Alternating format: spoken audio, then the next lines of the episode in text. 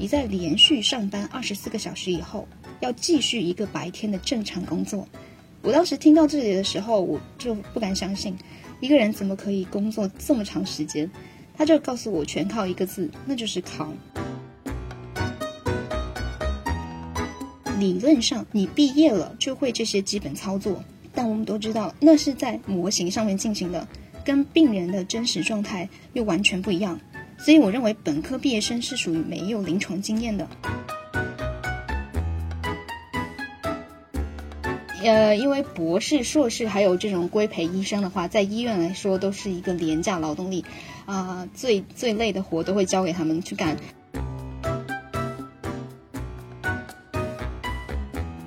在儿科，它是工作量又大，然后医患关系难以处理，然后就导致了很少人会去选择儿科。现在有百分之八十的病患都误解了急诊的作用，它就会导致夜班医生的身体透支。更多呢是对医疗资源的占用，所以呢会使其他人成为受害者。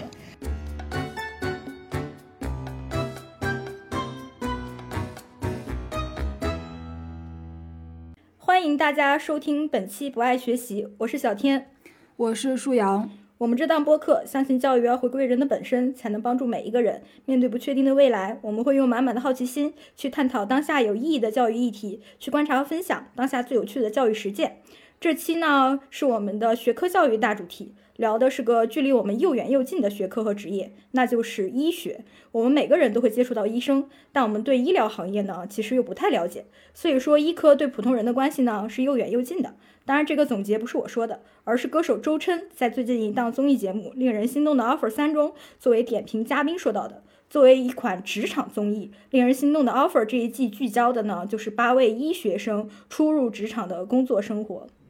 那么我呢，追着看了这档综艺的前面几期啊，个人感觉还是就是戏剧性多了一些，就是为了追求这个真人秀的叙事感，在展示医学生工作的方面呢，有些失真了。然后呢，我就去问了我在英国留学的一个湘雅医学院的医科生，这个秀如何？他回答我的原话就是：整天忙着临床和论文，怎么还会有心思上节目？以及这些呃参加这个秀的医学生呢，他们的水准可能是连基本本科生都没有达到的，啊，所以医学生的工作和学习究竟是怎么样的呢？就业环境是否理想呢？令人心动的 offer 三中，为了综艺效果而扭曲医学生的日常，这些操作究竟在多大程度上是是真的呢？那么这期节目呢，我们就有请到了我的好朋友，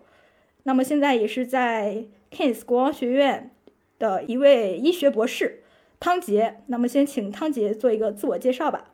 嗯，大家好，我是汤杰，非常高兴能来这里做客。那我本科呢是就读于中南大学的湘雅医学院的药学专业，那随后呢保质保研到了北京大学的工学院，就读一个交叉学科生物医学工程系。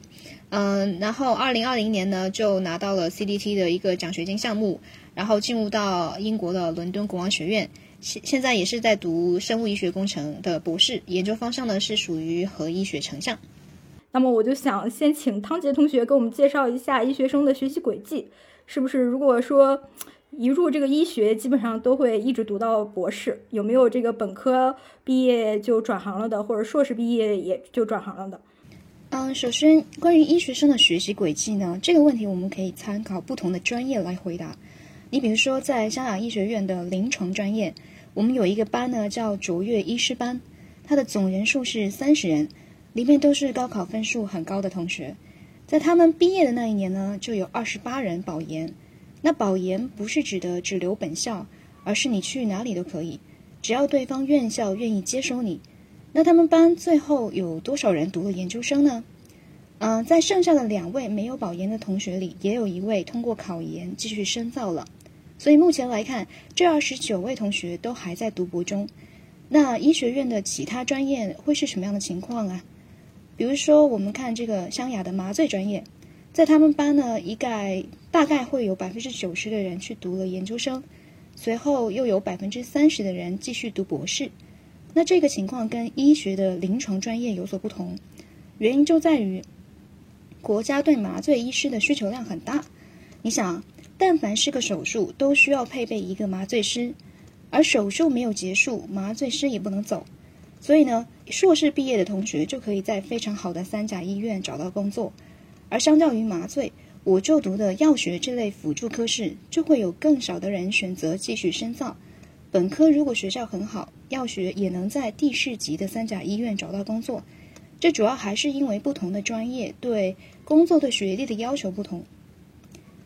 那那也就是说，其实你现在呃，如果说读到博士阶段的话，一般都是呃要上临床、要去做手术的那些医生，呃，一般来讲的话都是博士毕业的，是吗？你像麻醉师，他们也上手术，他就不需要博士毕业啊。如果是临床专业的话。呃，他上不上手术跟他的这个身份没有什么太大的联系。你比如说专硕，他也要上手术。专硕的他的整个工作状态就是在手术门诊之间度过。但是学硕的话，呃，还有这个临床的博士生的话，他可能就是每天在实验室待着比较多。那问题又来了，就是这个医学也分这个专硕和这个科研型的这个医学生，那二者有什么样的区别呢？呃，首先对于临床专业呢，它本科的学制是五年，在这个阶段是不分为专业型或者是科研型的。但是到了呃硕士阶段呢，就可以选择学术型的硕士或者专业型的硕士，简称为学硕或专硕。学硕顾名思义就是专注于学术领域。比如说，我有一个同学在湘雅附一就读研究生，他是以学硕的身份毕业，现在仍然在原实验室就读博士。那他的日常呢，跟其他专业的研究生非常相似。你比方说，我是交叉学科，那我的日常就是去实验室做化学合成啊、细胞实验啊，还有动物实验这一类。每周开一次组会，定期的跟导师一对一汇报结果。我们学校对工作时间的要求是朝九晚五，每周五天。但是作为博士，其实还包括其他所有在学术界工作的教职人员。它最大的优点就在于自由，你可以选择零零七，也可以真的朝九晚五，这完全取决于一个人。但是自由呢，其实我认为它即使可以，既可以是优点，也可以是缺点。所以作为一个临床专业的学硕，我这位同学他大部分时间也是在实验室，他隶属于生殖医学中心。那么生殖中心呢，主要是做试管婴儿，这个部门基本不会让学生上手术，所以他呢一周会参加一次门诊。门诊的标配是一个导师、一个护士带三个学生。总结来讲呢，学硕不需要上临床做手术，会有更多的时间潜心空科研，体力劳动比较少，也更容易培养出与时俱进的科研思维。但是我刚才也提到了，学术研究的特点是自由，什么时候能达到导师的预期，然后毕业，这是一个不确定因素。很有可能你做了几年，发现你这条路子行不通，然后要换课题，从头开始做。这种情况也不是没有出现过，所以你毕业和就业的心理压力就会很大。那值得提出的是，学硕毕业以后并没有规培证，他们需要额外参加三年的规范化培养。那么规培具体有什么作用？我们一会儿可以提到。相反的话呢，如果是专业型硕士，那么在就读硕士的三年期间就同时参加了规培，毕业后可以拿到学位证、毕业证、执业医师证和规培证。简称为四证合一，规培是卫健委出台的一项政策，要求医师在工作之前必须通过三年的临床训练，拿到规培证以后，才可以正式作为医师参加工作。你比方说，我有一个同学在湘雅附三读的专硕，他的日常就比较反映出一个规培生的状态，而他呢是在众所周知工作强度极大的妇产科，我们可以看一下他的一周会是一个什么样的情况。早上八七点半的主任查房，在那之前呢，他需要弄清楚自己管辖病人昨晚的情况。一般来说，一个学生会带三到五个病人。查完房以后，就是一天的临床工作，比如说看门诊啊、做手术啊。那我们都知道，在手术期间是不能吃饭的。如果当天手术顺利结束的早，他就能在晚上八九点左右下班，吃上晚饭。那如果手术时间比较长，就有可能十一二点才下班。那他告诉我，他有百分之九十八的时间都在点外卖，因为等到他下班的时候，所有饭店都关门了。那我想大家一听到外卖两个字，可能第一反应是不健康。但我想提到另外一个点，那就是考虑到规培生的工资，如果你是单纯作为一个规培生，国家是发一千四一个月；如果你同时是一个专硕，学校还会补助八百。那我这位同学呢是本地人，不需要租房，但是他说每个月的工资连外卖都吃不起，因为你想外卖其实还挺贵的。那规培还有另外一个情况就是值夜班的时候，妇产科会有一个值夜班的情况，也就是连着二十四个小时上班。如果你是在产科值夜班，那么你会有一个出班休。那出班休指的是这二十四个小时以后你可以回家睡觉。如果你是在妇科值夜班，你就没有住出班休，意味着你在连续上班二十四个小时以后，要继续一个白天的正常工作。我当时听到这里的时候，我就不敢相信，一个人怎么可以工作这么长时间？他就告诉我，全靠一个字，那就是扛。如果有空隙的话，就躺一会儿。所以我们也不难想象，为什么现在网上经常有医生在手术室补觉的照片了。嗯，如果他们工作日是这样的强度。那他们还有没有周末呢？他告诉我，周末一般要查房啊、写病历啊，每个月还会有一到三个的周末班啊。作为硕士生呢，也会有半天用来跟导师开会，或者是参加其他的学术会议。所以这样算下来，一个周末一天半的时间就没有了。那他们也许会剩下有半天的周末。总结而言，呃，专硕毕业能够实现四证合一，可以直接参加临床工作。能够掌掌握基本的手术操作，就像你刚才提到的，啊，一旦上了手术的话，就会啊慢慢的熟练起来。那他对于就业的心理压力不如学硕，嗯，但是他的临床压力会非常的大，体力劳动很多。另外一个方面，其实他们也有机会做科研。你比如说像临床的数据收集，那这种工作在你临床工作中就可以同时完成。嗯，那刚才听了你的介绍，我觉得就是医学生真的是非常辛苦啊。就是科研压力和这个实习规培的压力都非常大，然后对体力和智力，包括持续学习的这个坚韧度也也都有一定的要求。那你那你跟我们介绍一下你的研究课题吧。嗯，首先呢，我不知道你们有没有看过一个美剧叫《绝命毒师》。嗯，看过。如果你们看过的话，我们就可以用呃这个美剧来理解一下我的课题。那简而言之呢，这是一个关于毒贩的故事。所以第一个问题就是，毒贩可以从哪里获得获得到毒品呢？他们有两个选择。第一个呢，就是故事里的男二，我们叫他小粉，他是一个供货来源，但是他老是出岔子。事实证明呢，他并不可靠。假如没有了小粉，毒贩们还有另外一个供货人，那就是故事里的男主，我们都叫他老白。他因此呢，也是缉毒组最想抓的人。在这样的既定背景下，也就是说，小粉不靠谱，老白一个人制毒。我们假设老白被抓了，你说这个毒贩的日子还会不会好过呢？那更有甚者，如果在这种情况下面，我们再调来一个雷厉风行的缉毒警察，也就是故事里的男配，名叫汉克，那剧情又会怎么发展呢？我觉得我们在这种情况下就可以将毒贩一网打尽了，对不对？如果说你记住了这一条故事线，你就很好理解我的课题了。我们都知道，肿瘤细胞跟健康细胞会有不同之处。那它们其中的一个不同之处呢，就在于它们对遗传物质 DNA 损伤的修复机制不同。健康细胞总是有两套修复机制可以依靠，就像我们故事里的小粉和老白。但是在某一些肿瘤细胞里呢，其中一套修复机制不工作了。就像剧情里不靠谱的小粉一样，那么此时如果我们要杀死这类肿瘤细胞，就可以集中力量办大事，也就是打击另外一套修复机制。那么我们就可以抓捕老白，因为如果同时失去了小粉和老白，这类肿瘤细胞就会像毒贩一样求助无门。那更有甚者，我们此时呢，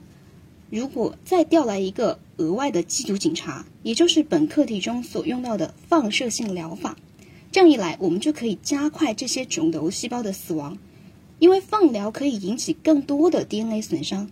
所以呢，我们就通过一边抑制老白对 DNA 损伤的修复，另外一边调来汉克产生更多的 DNA 损伤，最终实现杀伤肿瘤细胞的目的。这就是我的课题在做的一个问题。嗯，所以你做的是放疗这个。领域，对，会用到放疗。嗯，我在这里并没有说说到很很很细致，我的课题还挺复杂。成像的话，主要是我们想要借助成像来呃标记每我们的药物到了体内以后，呃，在每个人身上的负极是怎么样的情况，根据它的负极的程度不同来调节我们药物的用量，也就是实现一个呃精准治疗的概念。嗯，明白。所以就会有成像来帮助我们治疗。嗯，哎，所以其实这个成像的技术是关键，我能这么理解吗？嗯，可以理解，可以这样理解。主要就是呃，我们的药物，你像化疗药吃进去以后，你并不知道它在体内是怎样分布的，在体内的嗯哪个地方有，哪个地方多，哪个地方少。但是如果说你给这个药物它带上一个标记。啊，然后这个标记呢，可以被我们的这个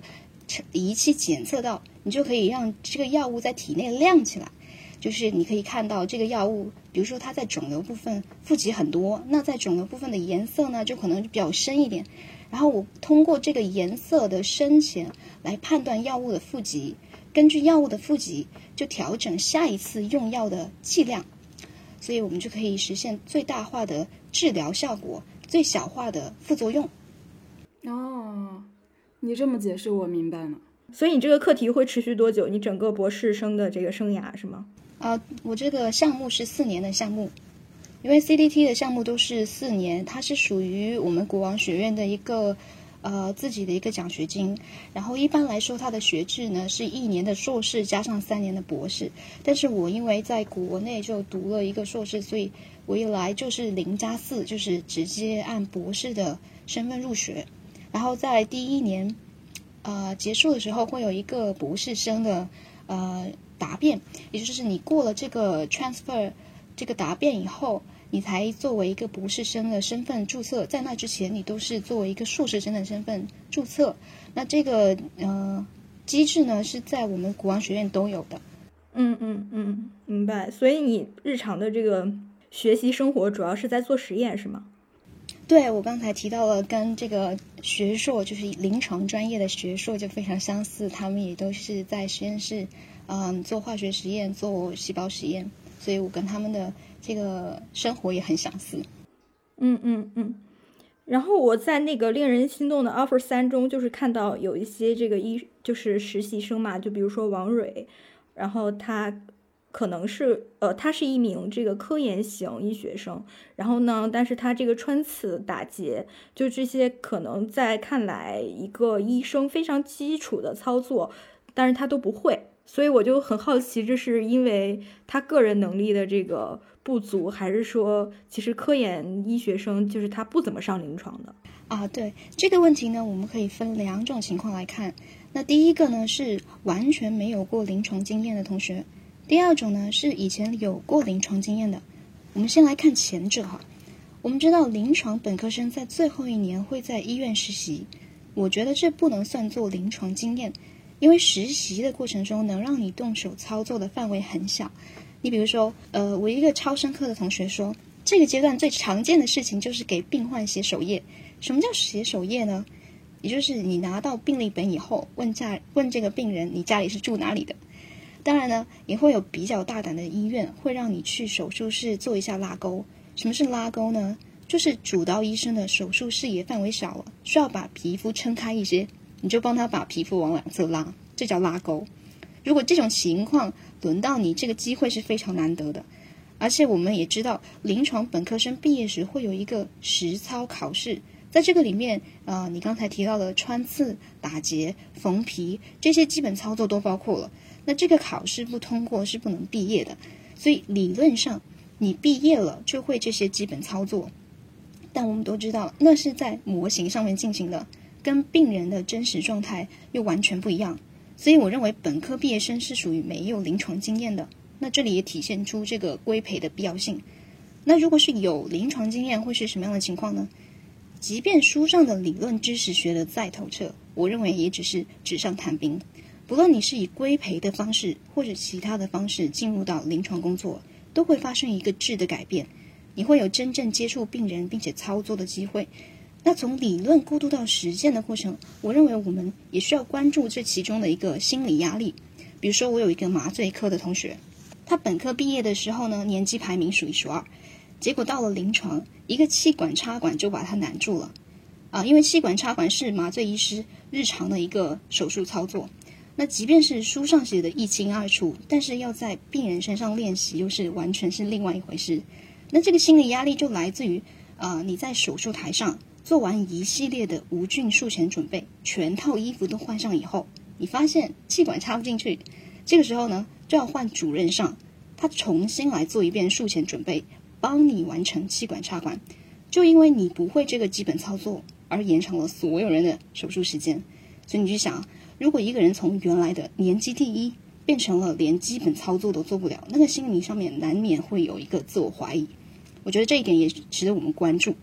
虽然说这个通过练习达到融会贯通的时长会因人而异，但是两年以上的临床经验足以让你掌握所有的基本的手术操作啊！而且在各个科室呢都摆放了有关的参考书，随时都能翻阅。那么时间一长啊，你对这个手术步骤的熟悉度也会提高。总结来说的话呢，如果是毫无临床经验的医学生，不论是学硕还是博士毕业生，状态都会跟刚毕业的本科生一样，都需要从临床基础学习。那这里我觉得还有还有一点可以提到哈，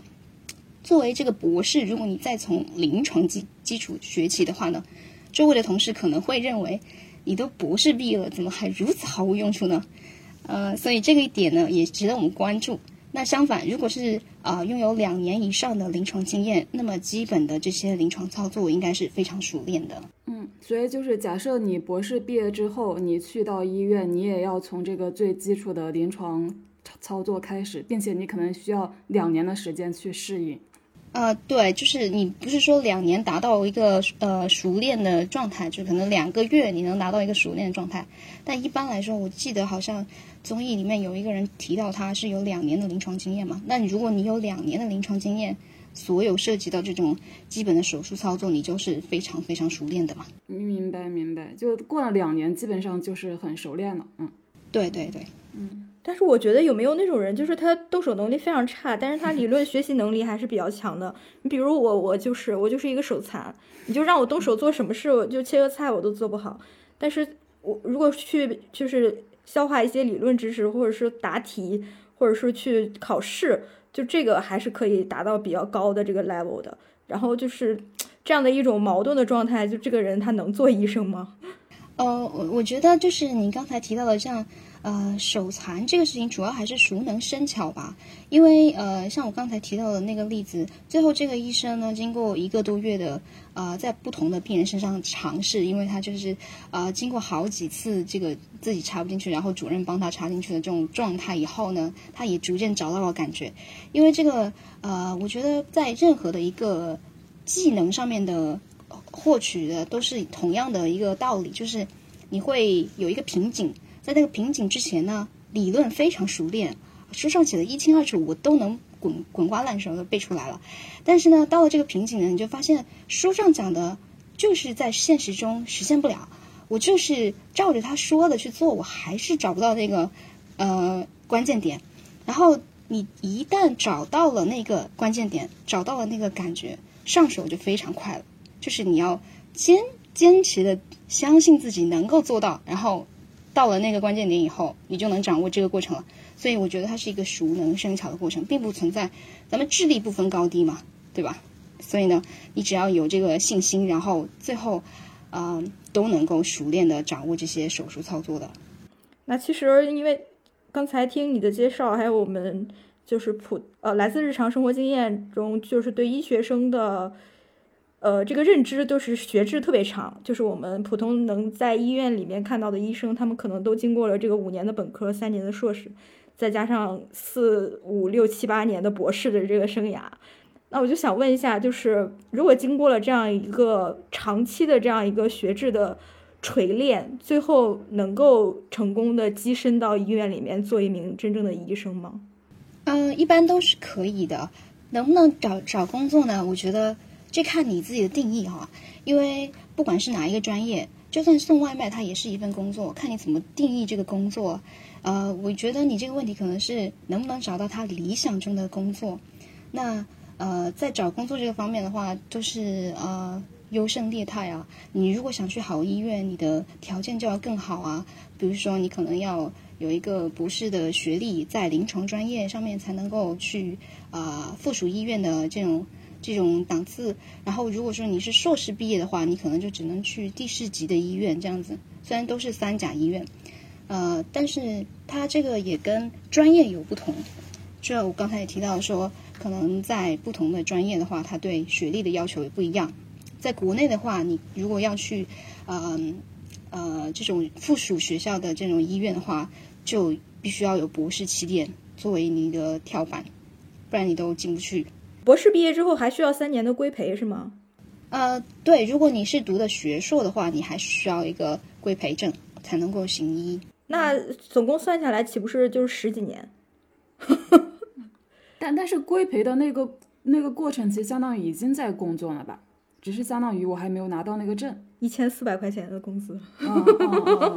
对，主要在这个时候你。你就需要就是呃，因为博士、硕士还有这种规培医生的话，在医院来说都是一个廉价劳动力，啊，最最累的活都会交给他们去干。然后规培生的话，假如说你不是在原呃入职点去规培的话，你就只能拿到原单位的一个基本工资，然后还有刚才提到的这个一些象征性的补贴。所以他可能在规培的时候会有一个经济压力，那这个跟英国又不同，我们一会儿可以提到。就是所以在规培的时候要考虑这个年龄因素，刚才你提到的学制比较长，然后它有一个五加三加四的这样一个学制，时间摆在那里了。另外一个要考虑这个经济因素，因为国内的规培医生呃工资是非常低的，所以呢就是要考虑两方面的压力。哎，你刚才说到说，如果不在原入职医院规培的话，就那个那个收入比较低，那跟是在原入职医院规培有什么区别吗？呃，对，就是我刚才提到这个情况呢，主要是因为，嗯，比如说在呼和浩特嘛，在呼和浩特的三甲医院呢，你如果是作为学硕毕业需要参加规培，那你入职的医院又不是一个国家规定的规培点，那这种情况呢，在地市级的小医院非常常见。所以你就需要自行选择一个规培点，那原单位呢会保证你的基本工资，规培点呢会象征性的付给你一定的工资。当然，如果这时候你足够有意志力呢，是可以养活自己的，但你肯定没法儿养家。所以我们需要考虑到刚才提到的这个年龄因素，因为作为临床医生呢，本科五年，硕士三年，博士三到四年，到了三十岁就有可能结婚生子。一旦你成家立业，你需要考虑家庭。你就很有可能会选择一个离家近的规培点。那地市级医院跟北京医院相比呢？呃，在教学和临床水平上都有明显的区别。我们就举一个例子，像手术中会用到的无菌操作，如果是在北医三院按照啊规范操作实施的话，感染的几率非常小。而在一个地市级医院，假如说代教老师自己的操作就不规范，那带出的规培生也有可能不规范。那如果你是比较幸运，在原单位规培的话，那根据一个在北医三院工作的学姐提到，你会在基本工资的基础上，也可以通过正常工作拿校绩。因为我们知道，对于医生来说的话，基本工资都非常的低。而且呢，你如果有经济压力，你可以通过夜班费或者是加班费来补贴家用。所以你一旦入职，就会呃没有经济压力，也不至于啃老。而他自己呢，是在读博期间生了一个孩子，所以作为学生是无所谓产假的。啊，那入职以后，北京规定的产假是顺产九十天，难产一百一十八天。最近又在这个基础上，两者都增加了三十天。那其实北京医院还有另外一个点值得我们去了解一下，因为我们都知道北京户口的指标少之又少，像北医三院一年的户口指标可能也就十几个。为了解决这个问题呢，超声科这样的辅助科室就会只招已经有北京户口的人。所以呢，就是因为他们没有多少户口指标，所以他们在招聘的时候会考虑这一点。天哪，我要疯了！这也太难了吧？哦，对，刚刚还提到，就是说，如果是其他的科室，像因为我们刚才讲的都是临床专业嘛，那如果像我就读的这种药学专业的话呢，呃，这些科室在招聘的过程中和这个工作状态上面，跟这个临床专业都会有一点区别。你比如说，在药学招聘的时候呢。面试官就会问你愿不愿意去药房工作，也就是我们常说的发药片儿嘛。那这个是属于最基础、最辛苦的一个部门。大多数医院都会希望招聘愿意吃苦的人。那这个在哪个领域都是一样的。而男生呢，又比女生要好找工作。那这个产假在中西方的差异呢，我们一会儿也可以提到。那比如说，我根据一个在地市级三甲医院上班的药学同学，呃，他就说他的工作时间比较正常，但是呢，工资也不高。啊，即便是作为当地人不需要租房，那经济上感觉也是比较拮据的。总的来说，呃，药学不能算一个特别赚钱的行业，尤其是在取消了药品加成以后，因为大部分公司呢，那大部分医院哈都是自负盈亏，所以呢，药剂科也不再成为这个盈利部门。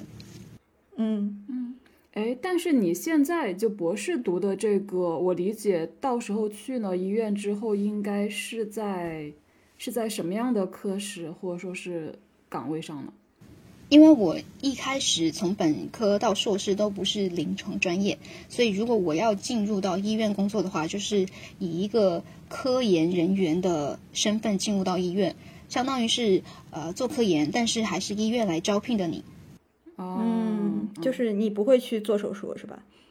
啊，因为我没有这个基础。嗯，对他应该都，你应该都不太需要去。病房，嗯，对，其实我在呃夏亚夫尔见习的时候，当时跟着的是一个科研型的医生，就是他一五年的时候，呃招进来的科研型医生，他只做科研，但是他就是呃就是亲身经历告诉我，如果说你不能在医院创造经济效益的话，其实是非常缺乏这个话语权的。所以呢，他即便是嗯理论上只需要做科研，但实际上为了站稳脚跟，他还是去从零做起，就是每天去老年病房啊查房啊，跟着主任查房啊，然后积累一些临床经验，这样子。嗯，明白。也就是说，如果你在医院只做一个纯科研型的人才的话，其实可能你在这个医院的地位会非常的尴尬，是吗？啊，对，因为呃，这个不管是怎么，从不同的专业来看，或者是从你的身份来看，都是这样子的嘛。如果你是作为科研人员在医院的话，其实你没法产产生这个经济效益，所以你的话语权就低。那如果你是作为药剂科的同学啊，在医院的话，那你的话语权又肯定没有主刀医生的高啊。嗯，所以你对未来的这个职业规划上来讲的话，进医院不是你的这个理想中的选择，是吗？啊，我现在的思想比较的呃开放，就是我并没有定下来，我现在要。决定要去哪个地方工作，要去什么样的呃行业？因为我在英国以后参加了许多的那个讲座，就是关于职业的讲座，然后我就了解到，嗯，像我们这种交叉学科的博士毕业以后，可以去的方向非常的多，呃，就是比如说，嗯。因为我们其实刚才也提到了，这样这样临床的话，它是最终都是可以找到工作的。但是交叉学科的博士毕业，可以去啊行业咨询、科研写作、博后、NHS、国专利局等等，可以去的方向非常多。然后我现在的心态比较开放。嗯，明白。还是希望你能够在攻克癌症这个领域上为人类文明做出贡献。对，祖国哪里需要我，我就去哪里。刚才我们讲到，就是说医学生的这个就业状况，就比如说像协和，或者我们印象中最好的这个中国的医院，就是他在招聘这些医学毕业生的时候，他会考察的是哪些方面呢？就除了是对于学历方面哈，因为我感觉这个医学生的学历要求好像也非常卷，就是必须是名校，可能才能有机会跻身于好好医院，是这个是这个情况吗？这个问题非常的，嗯，非常好。我们可以就是先看中国的招聘情况，再看英国的招聘情况。如果是医生的在中国的招聘呢，它是临床专业的话，会分为两种情况。一种呢就是五加三加四的普通学制，也就是我们刚才提到的本科加硕士加博士。另外一种呢就是八年制的本硕博连读。那比方说，我有一个同学是一三级的湘雅八年制，他今年刚毕业，在南华医院的泌尿外科。他的工作就比较轻松了，他会从早上八点到中午十二点，然后有一个午休到三点，那继续上班到六点。如果当天有手术的话呢，就是八点到七点。所以具体的工作情况会根据科室的不同而有很大的区别。那再说回来，他们班真正八年毕业的人呢，就五个人，都是幸运儿。因为据他所说啊，因为硕博连读没有考研压力，那么大部分的同学都是坐等毕业，也就是我们常说的佛系青年。八年制呢，在博士毕业的时候有要求一个一篇的一作，但大部分的人八年都没法把毕业论文写完，因为时间太短了。他们比正常途径的博士少了三年，而八年制最多可以延毕到第十一年，再长就自动退学了。那这其中也不乏有极少数的卷王，他们会故意延毕，就等着发大文章。他就见过一个一作发了二十多份文章的。那你不论是以哪一种途径毕业的临床学生呢，在工作的这个考察方面都非常的类似，主要是学历加文章。因为国内的博士毕业在三甲医院找到工作都不成问题，但硕士呢，刚才也提到只能去地市级的三甲医院。嗯，举例来说，湘雅附属医院现在都不招自己培养的博士了，他必须是引进人才，因为他需要一个新的角度。如果是自己的学生的话，想要留湘雅可以读博后，呃，但是这也是一轮筛选，比如说，嗯，一共有五个博后，那最终医院呢会留下最优秀的那一个，那这样的淘汰制就意味着风险。嗯，我在一五年见习的时候就呃知道，当时引进的一个海外博士有一个一十五分的译作，所以呢，我觉得越往后走，他对文章的要求会更越高，因为内卷在每个行业都存在。而我刚才也说到了，博士、硕士在医院都是廉价劳动力，那医院都非常喜欢这样的这类人嘛。那呃，有了医院的这个倾向呢，工作就会出现一年比一年的难找。嗯嗯。那我想问一下，就是英国这个医生的他们的就业状况怎么样？啊，对，在英国呢，医学院毕业以后就会有一个百分之百的就业率，即即便不是一个理想的职位，但是总是可以找到工作的，因为啊职职位比这个医生的数量要多。一旦入职呢，就开始按照新医生的薪水支付工资，每三到四年你的工资会上升一个档次，到第十九年会达到一个峰值。整个这个期间呢，你不存在经济压力。另外一个方面呢，因为所有的薪水都是公开透明的，一律由政府支付。那在你职位晋升之前，你没有商量工资高低的空间。相反，在中国呢，是由医院支付医生的工资，所以在取消药品加成和其他一系列的改革以后。全国的医生工资都有所下降。那我们知道，在英国，你不需要一个博士学位才可以找到工作，只要你是医学院的本科毕业以后，你就可以找到工作。呃，在医院进行两年的轮转培训以后，你就可以成为全科医生。随后开始一个三年的培训，培训结束以后，你可以继续呃进入一个专科培训，为期两到三年，随后成为一个专科医生。进一步的，你可以申请成为顾问医师。顾问医师就是类似于国内的主任医师，在英国你最快能在三十五岁成为顾问医师，那你国内怎么敢想在三十五岁之前成为主任呢？但是这个顾问医师的晋升，它是有一个竞争压力的，它相当于是我们国内的院士，它是退休一个才进一个，所以你如果有一到两篇的文章会有利于申请。但是我们也值得关注的是，就是在英国的医生呢，没有科研压力，你即便完全不做科研。也不会影响你这个工资随着时间上涨。那我想问一下，你的你的同学里面有没有人就是因为觉得这个医学生的学制太长，然后呃找工作太难，然后或者是薪资待遇太差，然后就是工作强度太高这些种种原因，然后决定彻底改行的？啊，彻底改行的，如果是读临床专业的，是没有没有这种例子。因为即便是对于医学生来说，那医生呢，他是一个辛苦但是也稳定的工作。呃，虽然说这个医学生他是属于一个终身学习的一个状态，即便是你到了一个中高级医生以后，你还是会非常的忙，而且工作状态也不会有很大的改变。但是对他来说，也是一个稳定的工作。所以呢，呃，从医学的换跑道会比较少。呃，但是也出，但是存在从嗯妇产科换到超声科这样的情况，他可能换跑道只是说在啊内部的不同科室之间去转换，或者是说他在一个呃附属医院的呃三甲觉得太忙了，然后去一个校医，这种也是有。那你觉得就是医学生的学习，就是这种？背东西和呃梳理知识，然后融会贯通的这样的学习节奏，就是这这种学习体验比较多呢，还是说去真正的上临床，然后去实习动手操作，这样这样的能力比较重要呢？嗯，为什么会有一个嗯，就是有一个刻板印象，觉得医生都在医学生都在死记硬背，就是因为他们要学。呃，内外妇儿传就是内科、外科、妇科、儿科传染病这些基本医知识吗？那这些基本知识呢，都是相当于你啊、搭建高楼大厦的一个呃地基。你如果连基本知识都不知道，就没法做手术嘛。那这些属于基本知识，你一旦学好了这个地基以后，然后在在这个基础上面去做到一个融会贯通，也就是说，呃，上了临床以后去实操，然后呃在病人身上练习，然后找到一个呃越来越熟练的感觉。所以它这个是一个啊、我们正常学习知识的一个流程嘛，先打基础，背下来一些基本操作，然后再去嗯练习，在练习中试错，然后再掌握这个手手呃这个技能。这个跟嗯医学并不是特别特殊，就是你假如说你学一门语言，也要先背单词，然后再去学语法，然后再运用，然后试错，然后掌握这门语言。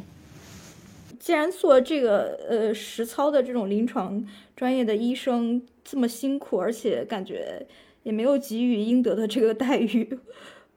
就是为什么这么多人学医是吧？对啊，为什么大家还都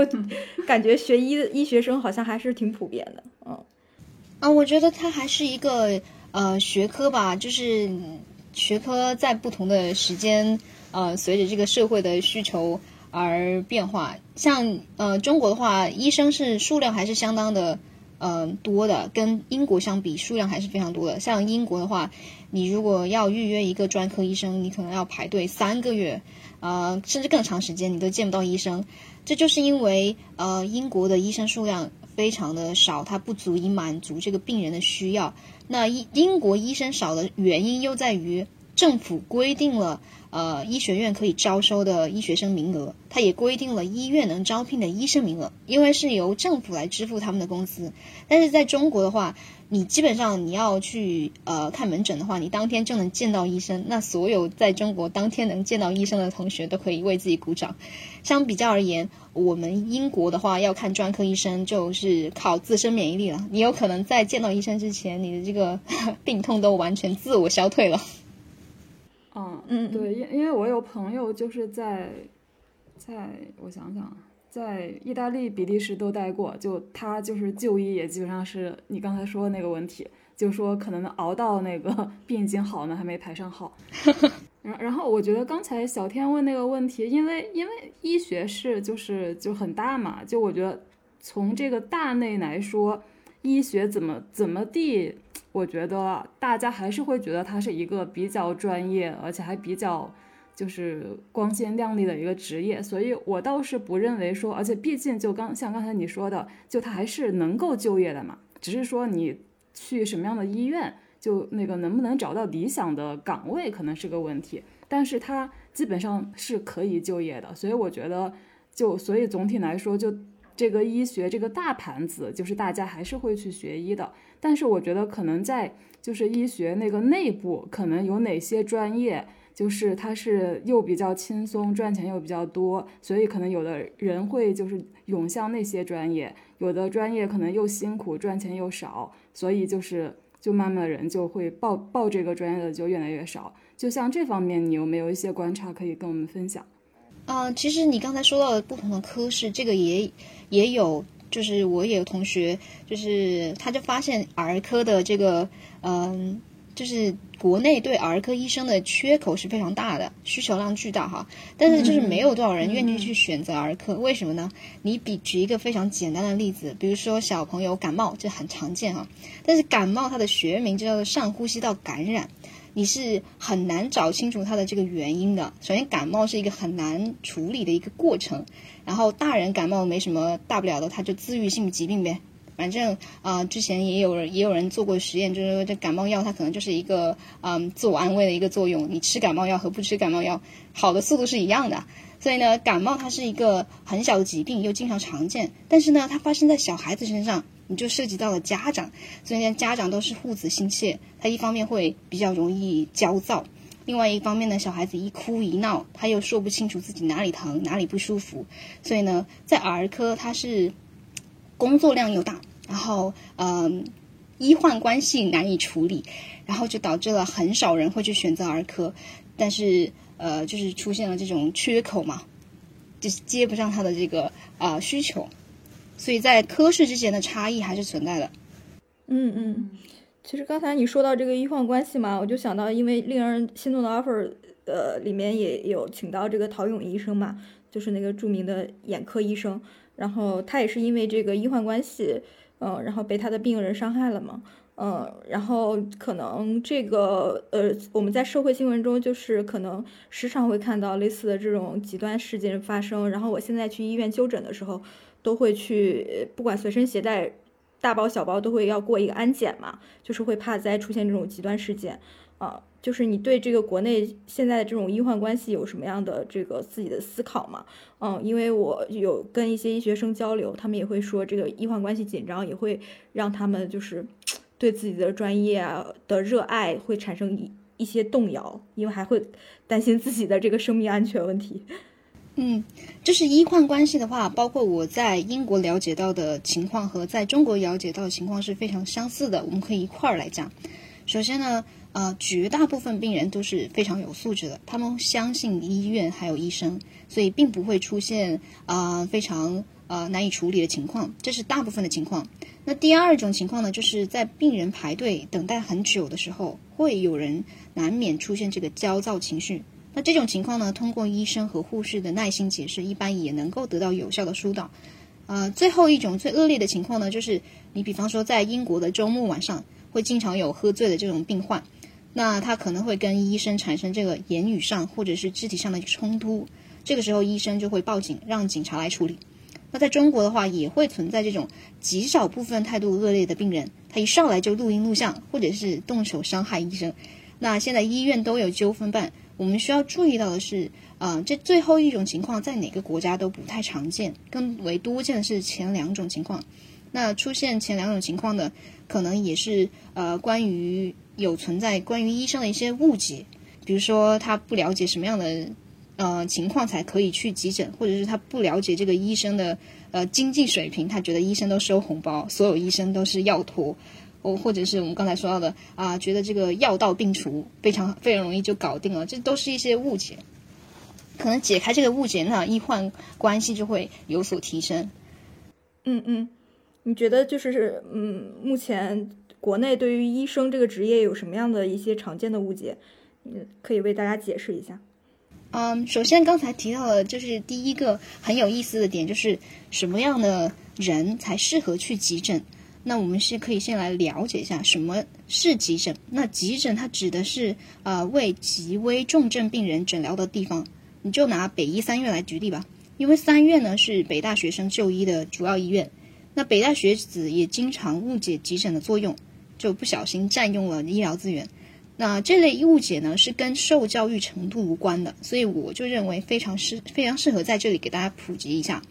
我们举几个例子来看啊，比如说同学 A 他白天要上课，所以他选择晚上去急诊。那他正确的做法呢，是白天请假去门诊。又或者说同学 B 牙疼，所以需要开止痛药，他去了急诊。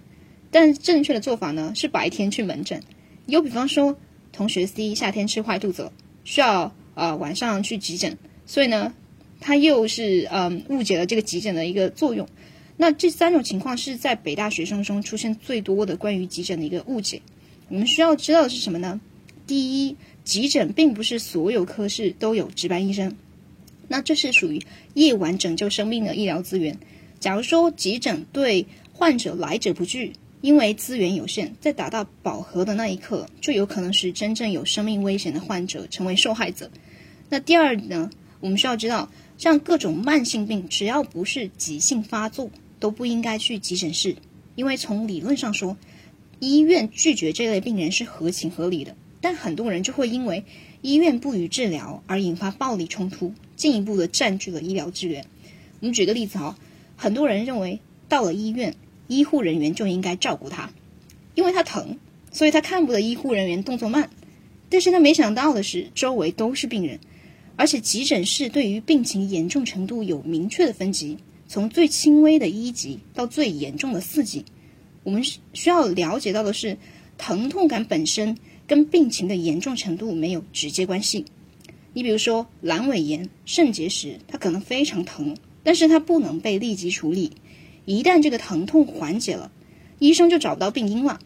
那相反呢，宫外孕患者可以毫无感觉，但是他随时致命。只要病人的这个皮肤颜色稍微出现变化，就会有生命危险。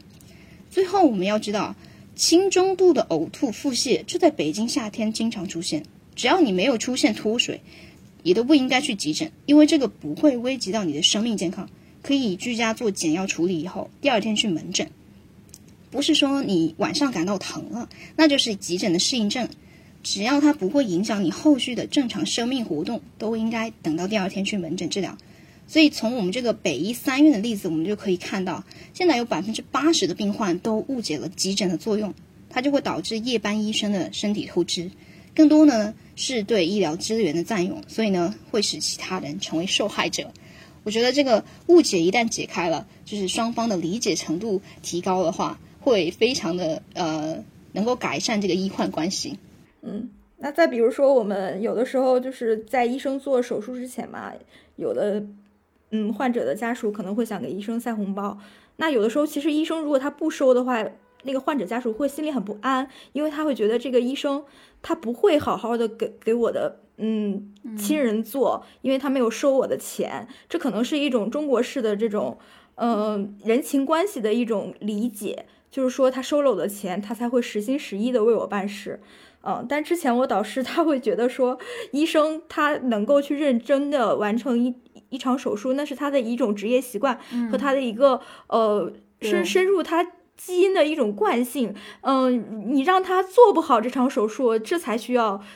那个给他钱，给他钱。对对对，他如他因为人的这种本性都是想把事情去完成的更加完美的。嗯，那你觉得其实说这个医生收红包这件事情，现在在医院里面还常见吗？嗯，首先呢，啊，我们要知道这个社会是在进步的，收红包可能在以前是一个很大的呃威胁，但是现在已经有明显的改善。比如说，我们刚才就反复提到了，现在取消了药品加成嘛，也就是医院药品进货多少钱，卖出就多少钱。呃，现在医生呢面对质疑也只能够做到只推荐不托奖，所以呢，呃，他为了防止别人误以为他是药托，他就只是推荐一下。那收红包的现象已经有非常大的改善了。你要知道，实情是这个规培医生连外卖都吃不起，还得靠啃老。嗯，所以呢，我觉得这个社会在进步的这个过程中，很多这个呃陋习都一一点点的在改善。啊，像人情世故刚才提到的话，嗯，其实现在医生的招聘呢，它也不是说。呃，靠人情世故，他为什么呃对学历和这个文章要求这么高？他只看这些硬指标呢？就是因为他除却了硬指标以外，他在中国就只能看人情世故了。所以呢，对虽然说呃医学的内卷很严重，但是这也是一个很公平的一个呃评判标准。嗯，那我想知道是不是就是很多这个医生他们都是这种焦虑症或者抑郁症患者，因为生活压力好大。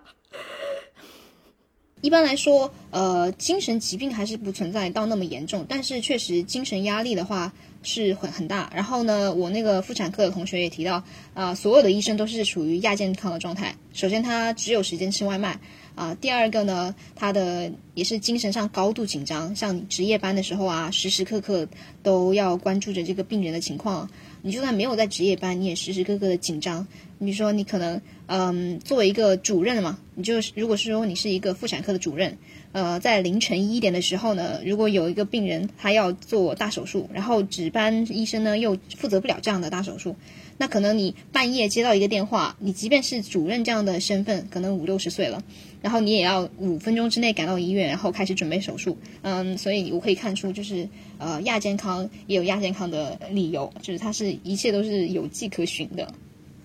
嗯，其其实我觉得，虽然我看病不多啊，我去医院去的不多，但我医生给我的印象还是比较专业的。就我倒没有说觉得他们冷峻或者说不耐烦，反倒是有时候我会觉得医生很有幽默感。对对对，我觉得可能就是他们那种幽默是一种真正的看透了生死，嗯，就觉得人生的意义可能就会有了更超然的一些。醒悟，对，啊，看透了生死。这个你说，这个余华他写不了爱情，就是因为他从小就看着他爸妈做手术，然后从小就面对这种血淋淋的场场面，所以他他写这个活着，呃，女主里面完全没有爱情可言，但是他就是呃写这个悲悲惨，然后他也不涉及爱情，就是说他他可能看透了生死，看多了这些场场面以后，他就没有办法再去体会那种细腻的情感了。但是医生有幽默感的这个我也有有有体验，就是我之前听到一个呃医生，他非常的忙，但是他呢作为医生，他还是每天都化妆去上班。然后同事就问他，你为什么这么忙还有时间化妆？他说他想要等到自己猝死的时候，医那个新闻上面不是写呃猝死了一个女医生，而是一个猝死了一个美女女医生。呃，就是刚才听完汤杰同学的这个对于医学专业的这一系列介绍啊。我们都能够了解到，就是任何一个医学生，或者说他成为一名职业医生，我觉得都可以被称为是一个英雄主义者啊，因为是真的是付出了很多的代价，然后也是承受着很高的这个精神压力，还有这个工作的这个强度啊，所以我也希，我们也希望就是对这个职业群体啊，报以最深的这个理解。那我们这一期节目就先聊到这儿。听友们，如果还想再追问一些问题，可以在评论区留言，或者关注我们的微信号“不爱学习 pod”，pod 就是 P O D，加入我们的听友群，更多的讨论在我们的听友群里。拜拜，再见。